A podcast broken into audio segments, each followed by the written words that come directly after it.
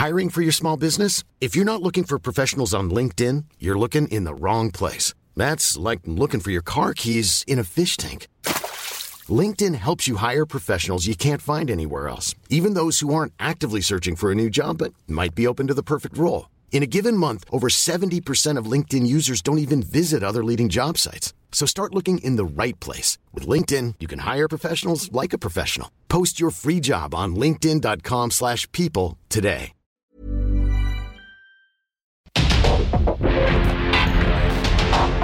Porque el mundo actual no se entendería sin la economía, las finanzas y los negocios. Acompaña a Mario Maldonado, el columnista de negocios más joven y objetivo del periodismo financiero en su programa. Bitácora de negocios.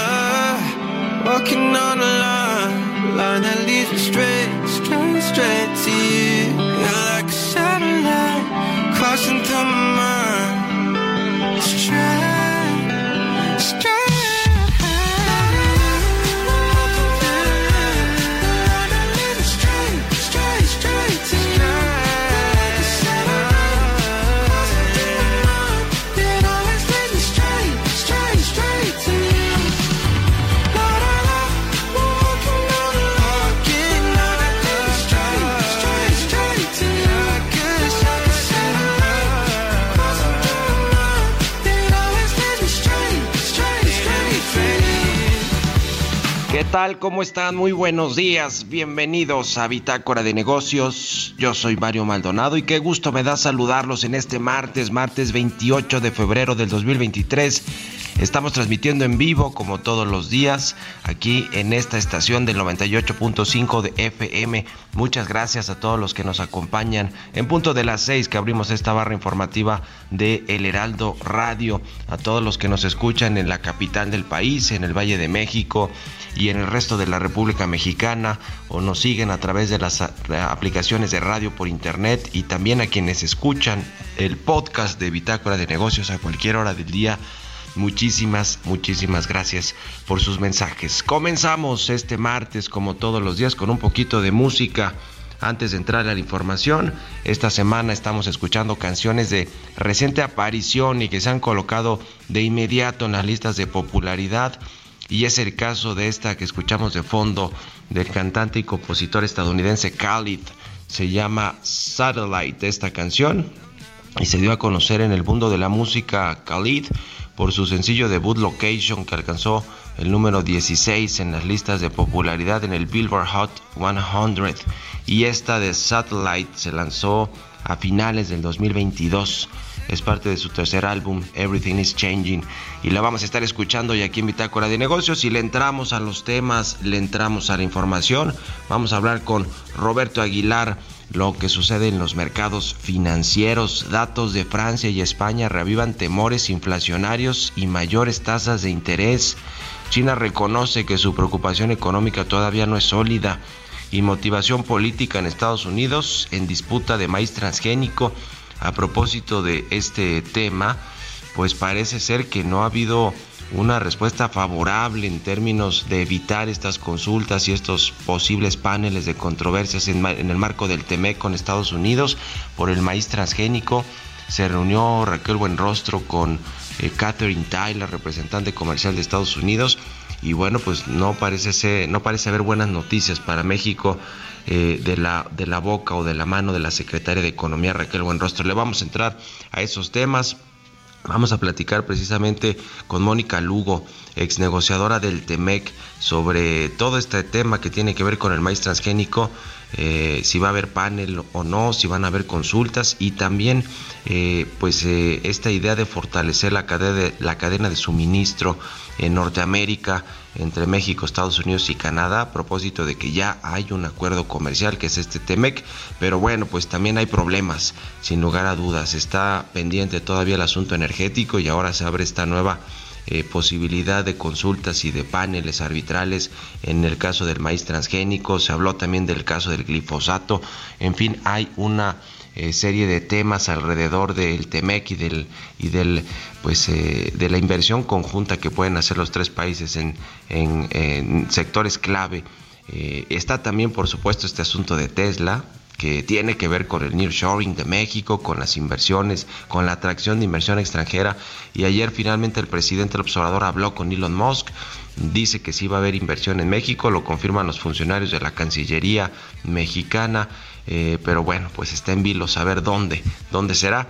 Yo casi le aseguro que va a ser en Nuevo León, por lo menos en el gobierno de Nuevo León y en el municipio de Santa Catarina y en Monterrey, pues están confiados de que el acuerdo está hecho y que se va a hacer el anuncio hoy o a más tardar mañana en este Investor Day de Tesla.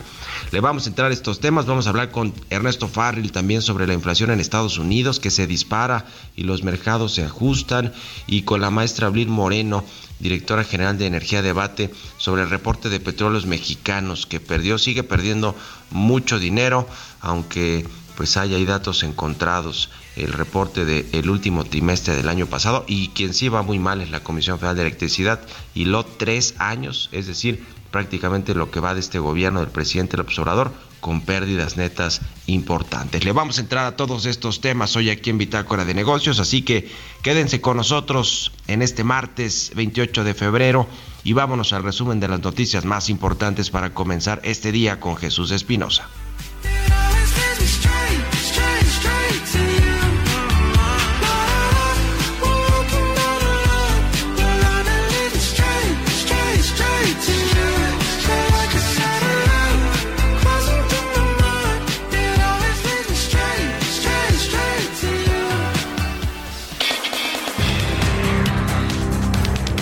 Este lunes en su conferencia desde Palacio Nacional, el presidente Andrés Manuel López Obrador una vez más minimizó la concentración del pasado domingo en defensa del INE, llamó delincuentes a los asistentes a la plancha del Zócalo Capitalino y se quedó muy lejos en su cálculo del número de participantes. Afortunadamente hubo saldo blanco, algunas denuncias porque se incrementaron los robos de cartera aquí en el Zócalo, pero eso es intrascendente, ¿no? O sea, Imagínense con tanto delincuente de cuello blanco reunido. Este, pero fue lo único. Lo demás sobre la asistencia, pues cada quien tiene su medición, pues como lo definió la ciudad, como 80 mil, máximo 100 mil aquí. Consejeros del Instituto Nacional Electoral defendieron una vez más a los trabajadores del Servicio Profesional Electoral Nacional, quienes serán afectados por el denominado Plan B de reforma electoral del presidente López Obrador, pues se calcula que cerca de 2.200 personas que pertenecen al sistema quedarán sin su trabajo. La Secretaría de Relaciones Exteriores informó que será este martes cuando se den los detalles sobre la videoconferencia que sostuvo el presidente López Obrador con Elon Musk, dueño de Tesla. A través de un comunicado, la defensa del ex director de Petróleos Mexicanos, Emilio Lozoya, insistió en que están listos para firmar los acuerdos correspondientes que permitan cerrar los procesos por Odebrecht y agronitrogenados abiertos en su contra sin llegar a juicio. En una gira para conocer a detalle el plan Sonora, el presidente del Consejo Coordinador Empresarial, Francisco Cervantes Díaz, aseguró que México podría recibir el doble de inversión extranjera directa con un plan para impulsar energías renovables, como lo está haciendo Sonora con la construcción de la planta fotovoltaica fotovoltaica de Puerto Peñasco.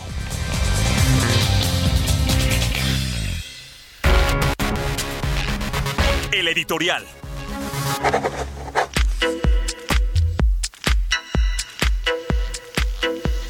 Pues sí, que toda esta rebatinga por la inversión de Tesla en México que vaya que se ha politizado sin necesidad de tener que politizarse una inversión que comenzaría con mil millones de dólares pero que se extendería hasta los 10 mil millones según lo que ha trascendido por parte de las fuentes que se han reunido con Elon Musk y con eh, los gobiernos, en el caso de Nuevo León, con Samuel García y con el de eh, Luis Donaldo Colosio en Monterrey, y que bueno, pues eh, lo, que, lo, lo, que se está poniendo en riesgo y que por lo menos ayer con lo que supimos de las fuentes de la Cancillería mexicana es que ya se disipó ese riesgo de que no se va a ir la, inversión de Elon Musk de Tesla en México, sino que se va a anunciar hoy quizá el presidente observador de algún avance de eh, dónde va a, establecerse esta planta, esta inversión multimillonaria de Tesla.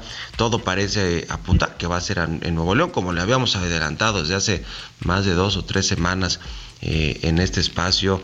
Eh, va a ser Nuevo León porque allí ya hay acuerdos previos, se metió Hidalgo con todo y no hay duda de que desde la Cancillería mexicana el canciller Marcelo Obrar, que se reunió con los directivos de Tesla, quiso pues disuadir a Tesla de invertir en Nuevo León y que en su lugar se instalara en Hidalgo argumentando una serie pues de eh, beneficios que podría ponerle el gobierno sobre la mesa, además de la infraestructura, la conectividad, los servicios que ciertamente sí hay en Hidalgo, aunque no es un clúster automotriz como tal, aunque está Ciudad Sagún eh, y, y, demás, el clúster más bien se encuentra en el Bajío Bajío o en el norte del país, donde hay una cadena de suministro importante, además de que está pues contiguo a Estados Unidos, que es donde le interesa a Tesla enviar sus automóviles que produzca en México. Bueno, eh, hoy probablemente el presidente anuncie algo de información porque él siempre quiere ganar la nota, si quiere ser él el que la anuncie, porque mañana ya le habíamos dicho aquí está el Investor Day de Tesla y entonces allí es donde se hacen los grandes anuncios de, de inversión de, la empresa hacia adelante y también pues algunos proyectos, programas que tiene eh, la empresa de crecimiento. Así que si nada cambia, Santa Catarina será el elegido para instalar esta Gigafactory o esta Gigaplanta de Tesla, pues parecida a la que tiene en Texas, ¿eh? justamente del otro lado de la frontera, donde mañana se llevará a cabo este Investor Day de la compañía. Así que pues vaya, vaya asunto eh, lo, que, lo que sucede con Tesla, pero finalmente, eh, y la verdad es que buenas noticias, no se va a ir de México esta inversión. Se hablaba de que Indonesia, Canadá, Estados Unidos, si no se ponían de acuerdo en México los gobiernos y empezando por el presidente López Obrador, que no quisiera bloquear, boicotear la inversión en Nuevo León. Pero bueno, todo parece ser que ya hay un acuerdo previo. Ayer que fue esta videollamada del presidente con Elon Musk, pues también hubo una al parecer no en el mismo momento, sino después entre Elon Musk y Samuel García, del gobernador de Nueva León. En fin, ya lo veremos. Esta telenovela, este show va a terminar esta semana, es decir, se va a anunciar, se va a saber ya con certeza dónde va a ir a invertir Tesla. Le decía, todo apunta que va a ser Nuevo León, pero vaya eh, pues eh, eh, problema innecesario de poner en riesgo una inversión por pues por capricho no por decir que no va a tener recursos disponibles ni permisos y además que no hay agua en Monterrey en Nuevo León sobre todo en todo el estado en la zona conurbada de Monterrey. En fin, ¿ustedes qué opinan? Escríbanme en Twitter, arroba Mario Mal y en la cuenta arroba Heraldo de México. Radar Económico. Y como todos los martes, ya está Ernesto Farril con nosotros. Mi querido Ernesto, ¿cómo te va? Buenos días.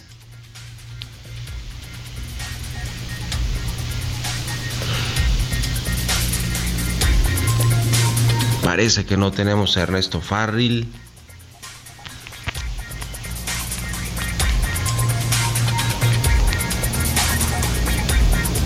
Se cortó la llamada con Ernesto Farril.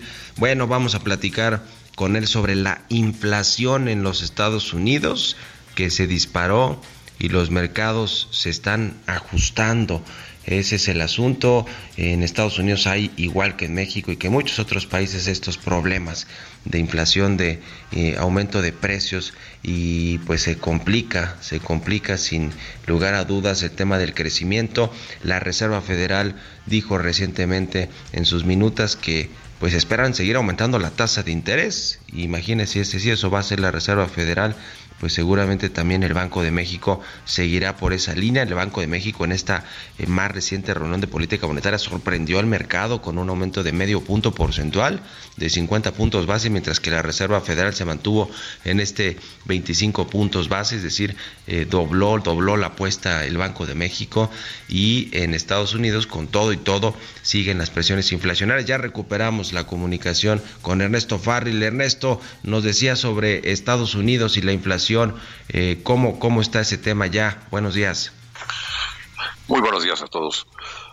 Bueno, pues eh, la semana pasada salió el indicador principal de inflación en Estados Unidos que se llama el índice de, precios del gasto del consumidor subyacente, PCE. Y resulta que este indicador para el mes de enero subió 0.6% mensual y por arriba del 0.4 de diciembre. Con esto, la inflación anual el gasto del consumidor subió del 4.6 eh, al 4.7%. O sea, no solo dejó de bajar, sino que aumentó de nuevo, incluso en los últimos 12 meses, ¿no? Lo cual pues marca una tendencia alcista en la inflación.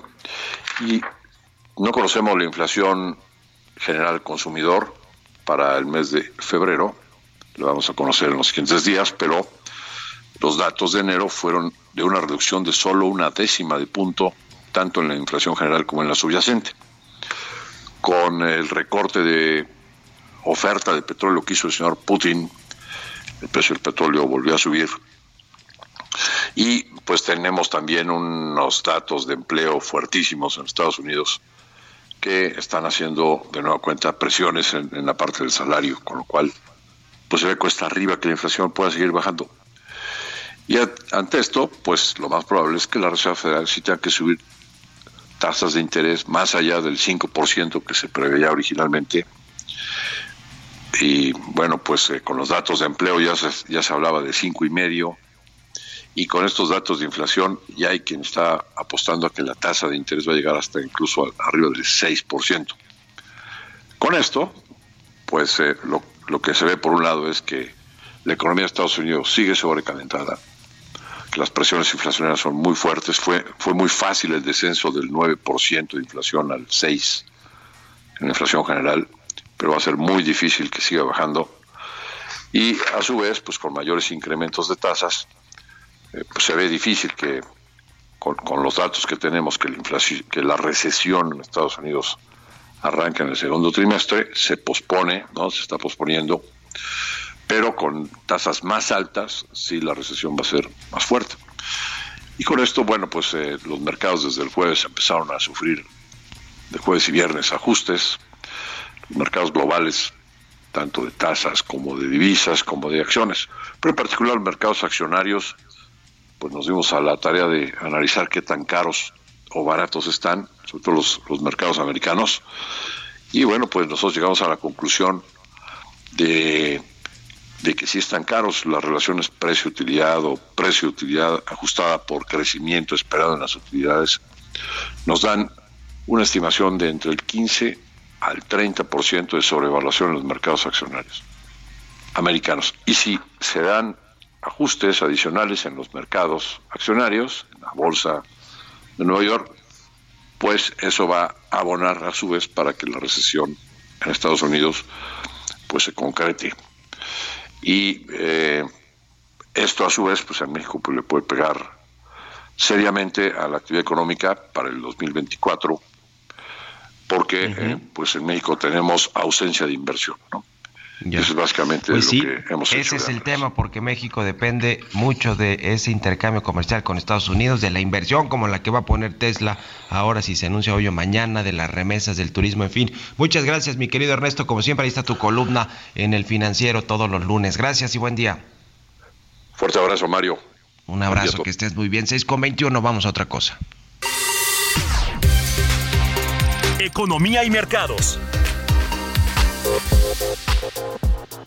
Roberto Aguilar ya está con nosotros como todos los días tempranito. Mi querido Robert, buenos días. ¿Cómo, estás, Mario? Muy buenos días. Me da mucho gusto saludarte a ti y a todos nuestros amigos. Ya como lo decía Ernesto Farril, fíjate que hoy se dieron a conocer datos en Francia y España sobre el tema de la inflación y eso refuerza la idea justamente de que la expectativa o la política monetaria pues tendrá que ser más agresiva o también más prolongada y esto pues está pegándole a los mercados accionarios. También te comento que China afirmó que los de su recuperación económica aún no son sólidos y que pueden producirse diversos factores inesperados en cualquier momento. Esto de acuerdo con medios eh, estatales y es que se dio a conocer justamente el Comité Central del Partido Comunista de China que se reúne este fin de semana, hizo públicas estas declaraciones. El dólar eh, reanudaba su escalada tras una caída del día anterior frente a la libra esterlina y el euro y se dirigía nuevamente hacia su primera alza mensual desde septiembre. Y esto, bueno, pues no hace mella el tipo de cambio. Aquí hay una relación inversa, Mario,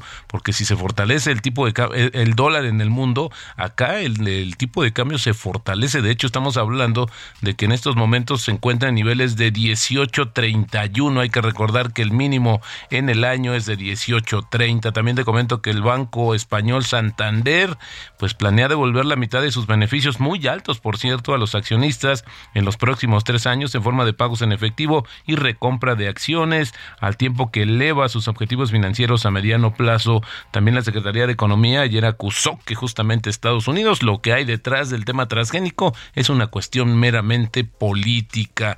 Pemex se actualizó ya el nivel de deuda, pues cerró con 107 mil 700 millones de dólares, representa una disminución de 7% respecto al 2020 cuando alcanzó su mayor nivel Mario de 113 mil millones de dólares. No le quita la etiqueta de la petrolera más endeudada del mundo. Te decía el tipo de cambio en 18.31. La frase, la frase del día de hoy. No hay que seguir los acontecimientos con los ojos, sino más bien con la cabeza.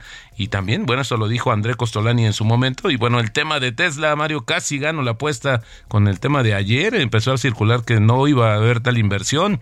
Después se... Eh, pues se aclaró a través de la Secretaría de, de, Relaciones Exteriores, pero hoy todavía hay una serie de dudas respecto a lo que va a suceder. Ayer subieron las acciones de Tesla, no hay que atribuírselo a este tema de México, sino también a los buenos resultados que tuvo su planta de Alemania y a las expectativas de lo que va a anunciar el día de mañana, como el regreso también de más operaciones a Estados Unidos, especialmente al estado de Texas.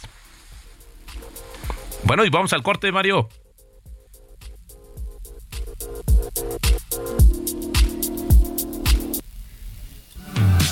Yeah, shooting star. Uh, I watch you drift away into the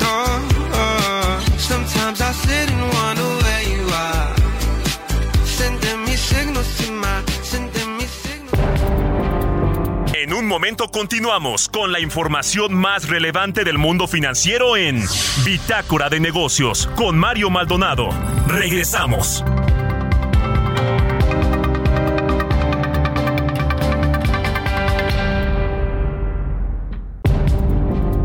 Estamos de vuelta en Bitácora de Negocios con Mario Maldonado.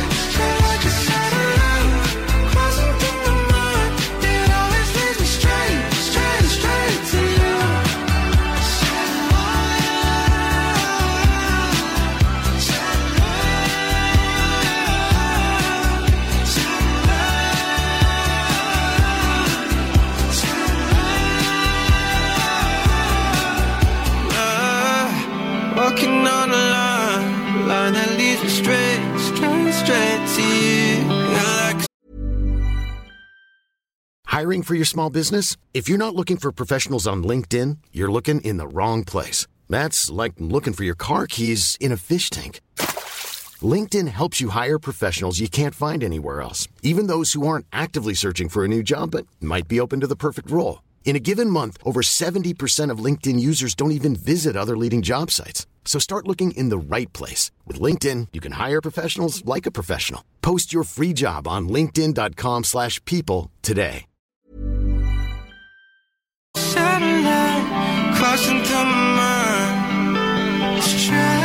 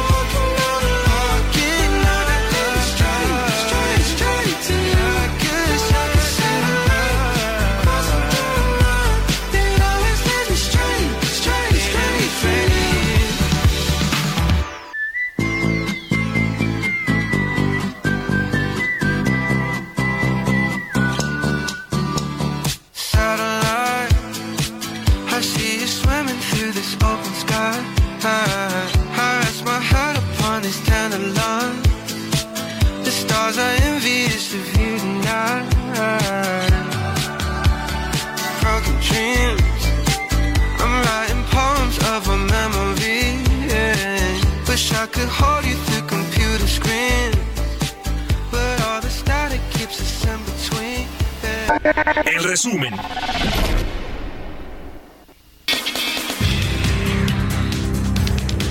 La Comisión Federal de Electricidad informó a la Bolsa Mexicana de Valores que durante el ejercicio de 2022 perdió 39.793 millones de pesos, lo que significa que la empresa que dirige Manuel Bartlett hiló tres años en números rojos. Bank of America revisó al alza sus pronósticos para la economía de México en 2023, elevó sus previsiones al 0.8% frente al 0.3% que pronosticaba anteriormente, mientras que para el 2024 estima que el Producto Interno Bruto se estancará. Su estimado previo era 0.6%. El gobernador de Sonora, Alfonso Durazo, se reunió con empresarios nacionales en Hermosillo para presentarles todos los detalles que incluye el Plan Sonora de Energías Renovables, incluida la construcción de la planta solar de Puerto Peñasco y la industria que se puede crear alrededor de la explotación de litio. El Banco Mundial este lunes informó que luego de los dos grandes terremotos que sacudieron Turquía, causaron unos 34.200 millones de dólares en daños físicos directos pero los costos totales de reconstrucción y recuperación a los que se enfrenta el país podrían duplicarse.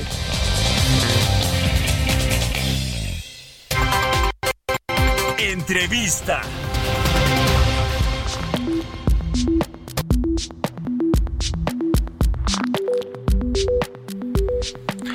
Y bueno, ya le comentaba sobre todo este asunto con Estados Unidos y Canadá, nuestros dos socios comerciales, pues más importantes porque están en este Temec con Estados Unidos, usted sabe, intercambiamos eh, mucho comercio internacional, todavía cerca del 80% de nuestro comercio exterior es con nuestro vecino del norte, Estados Unidos.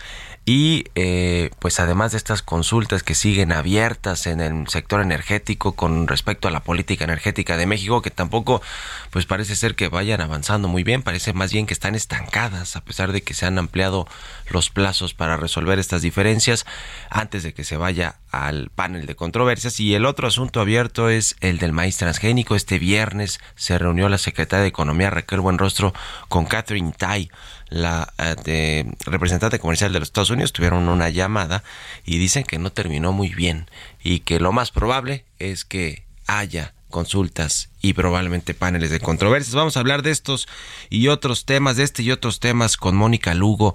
Ella es exnegociadora del TEMEC, directora de Relaciones Institucionales de Prodensa. ¿Cómo estás, Mónica? Muy buenos días. Muy buenos días, Mario. ¿Cómo estás? Un gusto saludarte. Igualmente. ¿Qué te parece el asunto del maíz transgénico con esta reunión llamada reciente que tuvieron Raquel Buenrostro y Catherine Tai que dicen, dicen que no acabó nada bien?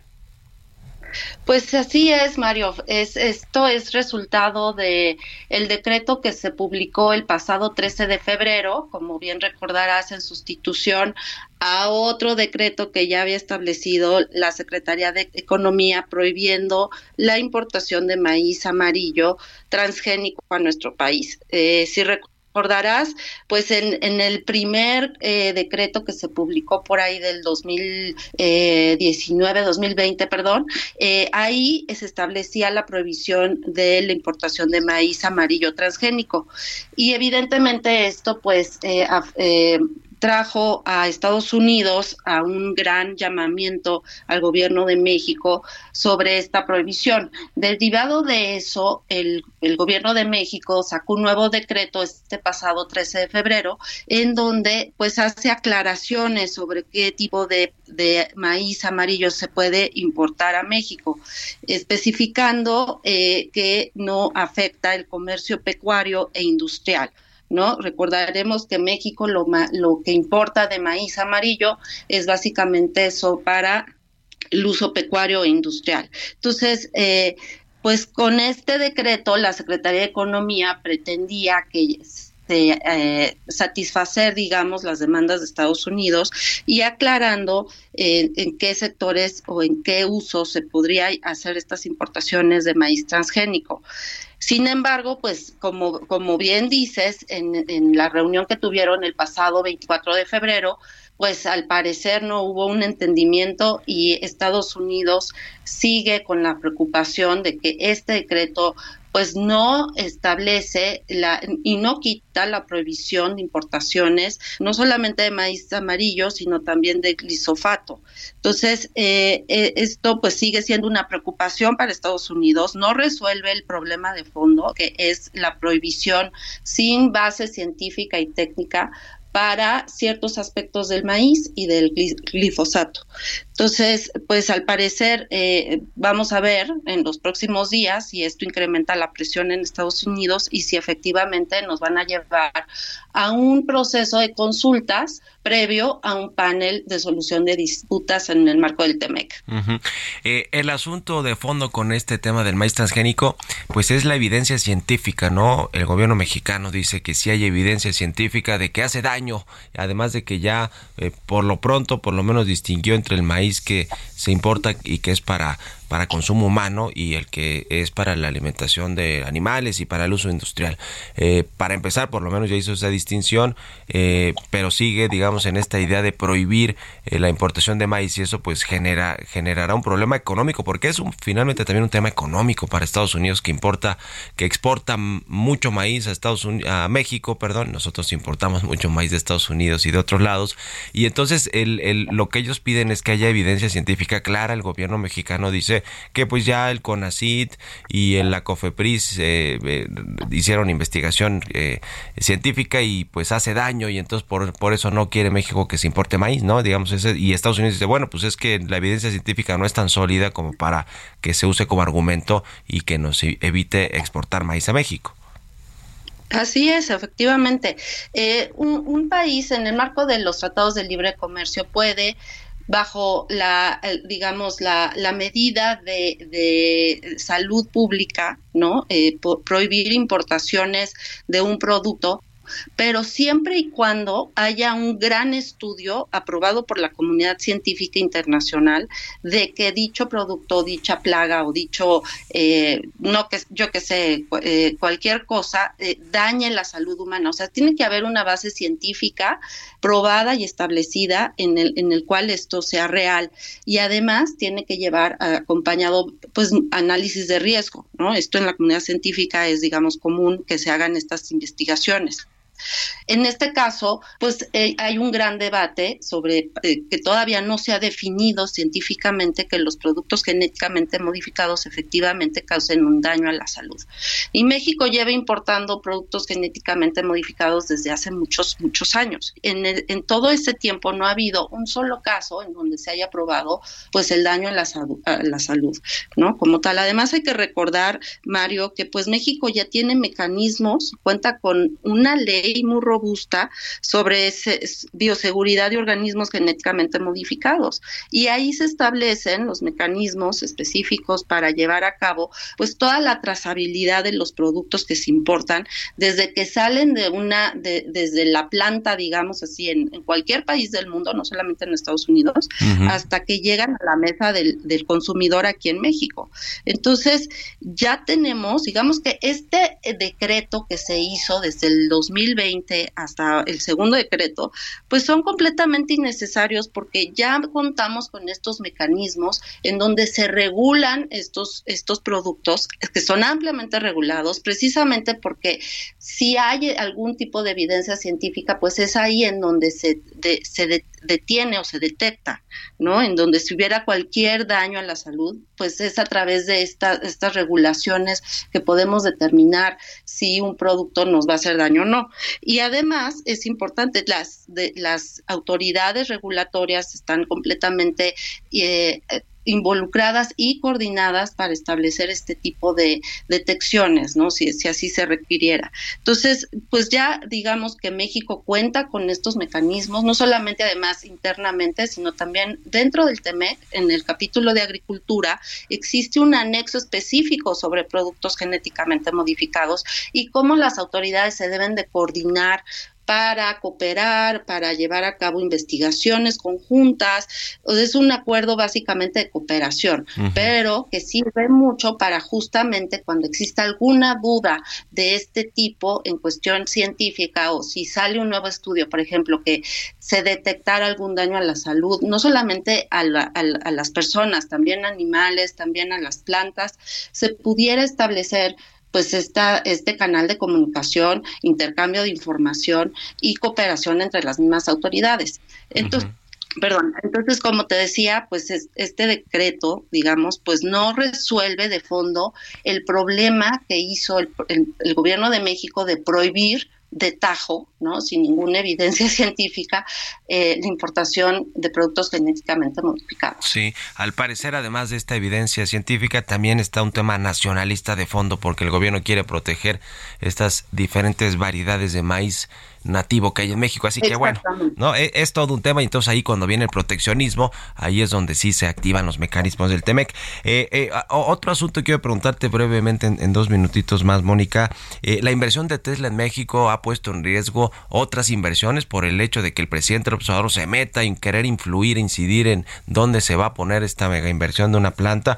Y te lo pregunto en el contexto también de este acuerdo que se anunció por parte de la Secretaría de Economía para fortalecer las cadenas de suministro en los tres países de América del Norte. Así es, Mario. Pues mira, hemos recibido diferentes noticias porque en realidad pues no hemos sabido bien qué es lo que han discutido el gobierno de, México con Tesla, pero al parecer pues eh, estas discusiones y estos estas declaraciones del presidente pues no, son muy afortunadas, eh, sobre todo en estos momentos en donde México necesita dar señales de certidumbre y de respeto a los acuerdos internacionales. Y el hecho de que el presidente por mandato eh, diga en dónde se debe de establecer una planta, pues evidentemente esto daña la inversión, daña la credibilidad del país y pues no es bueno para, para las inversiones. Justamente como mencionas también el pasado 24 de febrero, pues la Secretaría de Economía emitió un comunicado en donde da a conocer un subcomité para fortalecer las cadenas de suministro en el marco de pues riesgos de tipo pandemia, ¿no? En donde si bien recuerdas se establecieron y definieron sectores estratégicos y, unos quedaron fuera y eso trajo consigo pues una disrupción muy tremenda en, en, las cadenas de suministro, no solamente a nivel regional, a nivel global también. Entonces, básicamente lo que están buscando con este subcomité es establecer criterios comunes sobre qué qué sectores y qué cadenas de suministro deben de ser esenciales. Y en el caso de que llegara a ocurrir una, una pandemia otra vez o un riesgo como tal, eh, no disrupte el comercio como se, lo vimos en 2020. Entonces, me parece a mí esto positivo en el sentido de que pues también da certidumbre al comercio y podemos, eh, y, bueno, ya se establecen estos criterios que debieron de haberse hecho no ahorita, sino hace dos años o tres, eh, pero bueno, al final del día ya tenemos un, criterio común entre la región, digamos, de América del Norte y esto evitará que se disrupte, que, que pues se cree este caos que se creó en 2020. Pues bueno, varios temas que siguen abiertos allí con nuestros socios comerciales y los estaremos eh, platicando. Ya veremos después de este comunicado de la Secretaría de Economía y, y, habla de motivaciones políticas de Estados Unidos para, pues para eh, comenzar estas posibles consultas que prácticamente ya vamos a estar allí en los próximos días y lo estaremos platicando más a detalle. Y te agradezco como siempre, Mónica Lugo, ex negociadora del TEMEC, directora de Relaciones Institucionales de Prodensa, que nos hayas tomado estos minutos y muy buenos días. Muy buenos días, Mario. Hasta, luego. Buen martes, 6 con 46. Vamos con las historias empresariales. Historias empresariales.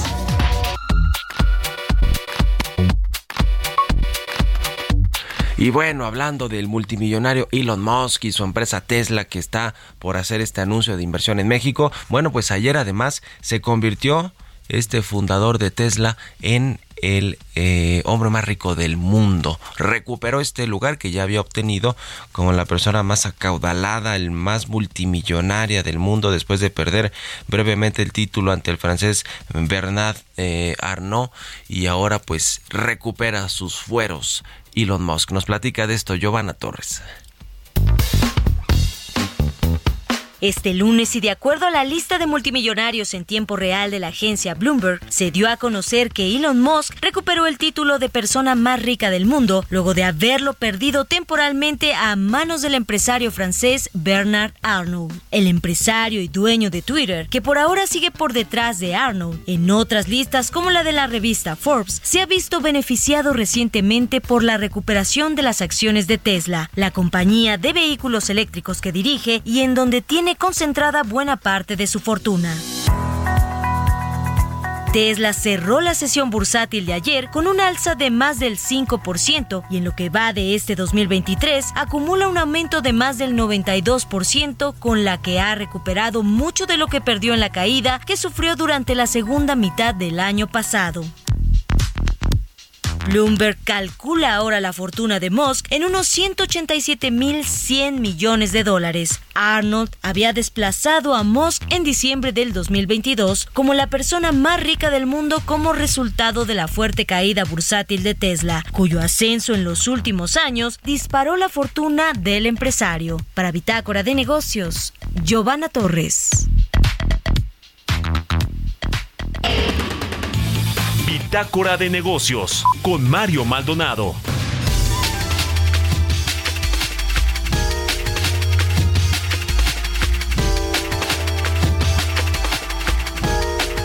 Y bien, vamos a platicar ahora con la maestra Abril Moreno, ella es directora general de Energía Debate. ¿Cómo estás, Abril? Muy buenos días. Hola Mario, muy buenos días. Muy bien, muchas gracias por la invitación. A tus órdenes. Gusto saludarte como siempre. Pues se eh, reportaron las dos empresas eh, productivas del Estado que siempre que menciono eso digo, no sé qué tan productivas puedan ser, pero bueno, es el, eh, digamos así, se, así cuando se, cuando, cuando se hizo la reforma energética se les cambió de paraestatales a productivas del Estado por un tema, este, además legal y, demás.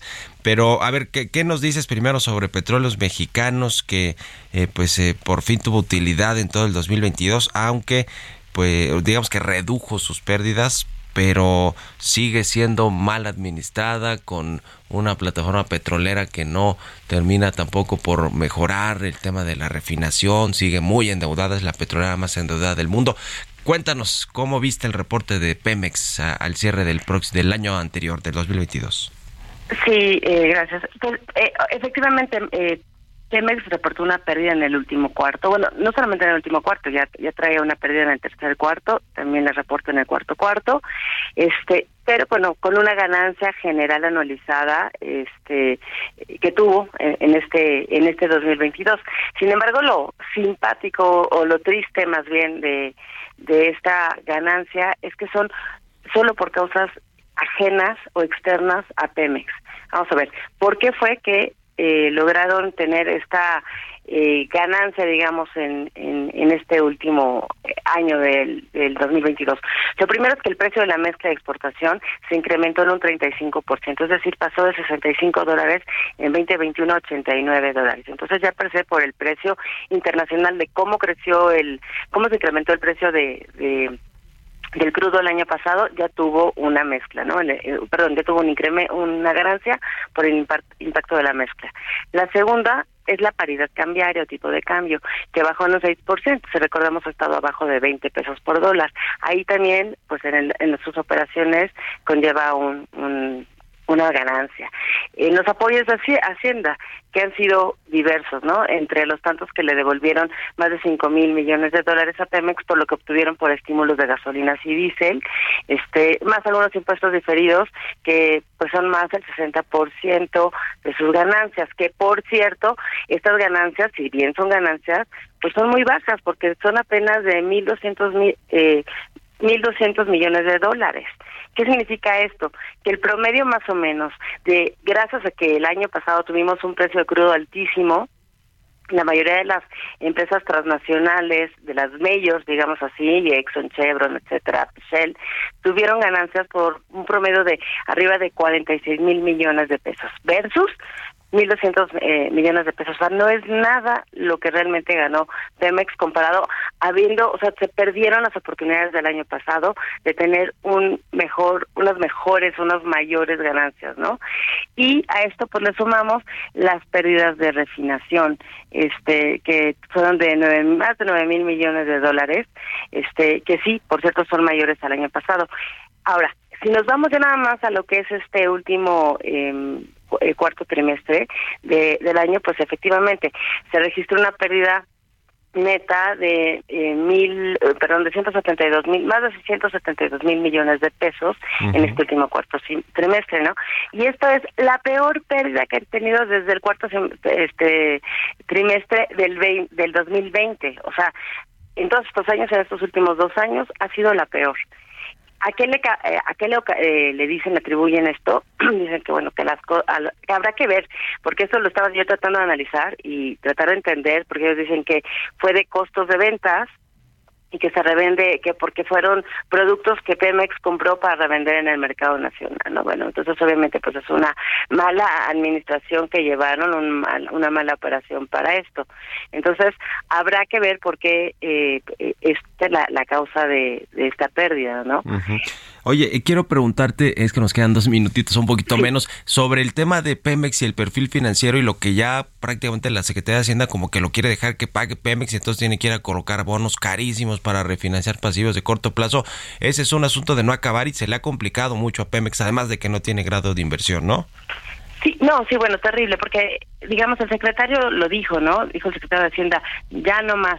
Pero bueno, obviamente recibió una orden eh, de superior y entonces le dijo lo tenemos que apoyar obviamente hoy Pemex está pasando por una eh, situación de falta de liquidez tremenda, de vencimiento de plazos inmediatos, o sea, aquí en marzo ya tenía que estar pagando, por eso, pues Hacienda dijo, bueno, pues te voy a apoyar para poder, este, que se, hizo hace poco la emisión de bonos, pero con una tasa de rendimiento altísimo por la venta de la deuda de eh, 10.38% de dólares, entonces altísimo, claro, se, se capitalizó, fue un, una este, colocación muy exitosa, pero para cuando tenga este vencimiento al, a la persona que le toca la administración, pues no sé dónde vamos a sacar ese dinero, dónde Pemex va a sacar ese dinero para pagar esta, estos rendimientos, ¿no?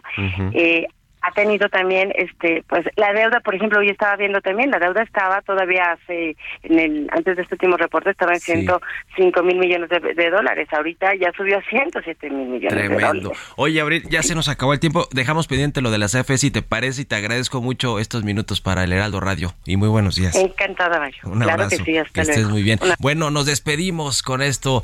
Nos despedimos se quedan con Sergio y Lupita en estas frecuencias del Heraldo Radio. Nosotros nos vamos a la televisión al canal 8 de la televisión abierta las noticias de la mañana y nos escuchamos aquí mañana tempranito a las 6. Muy buenos días. Esto fue Bitácora de Negocios con Mario Maldonado.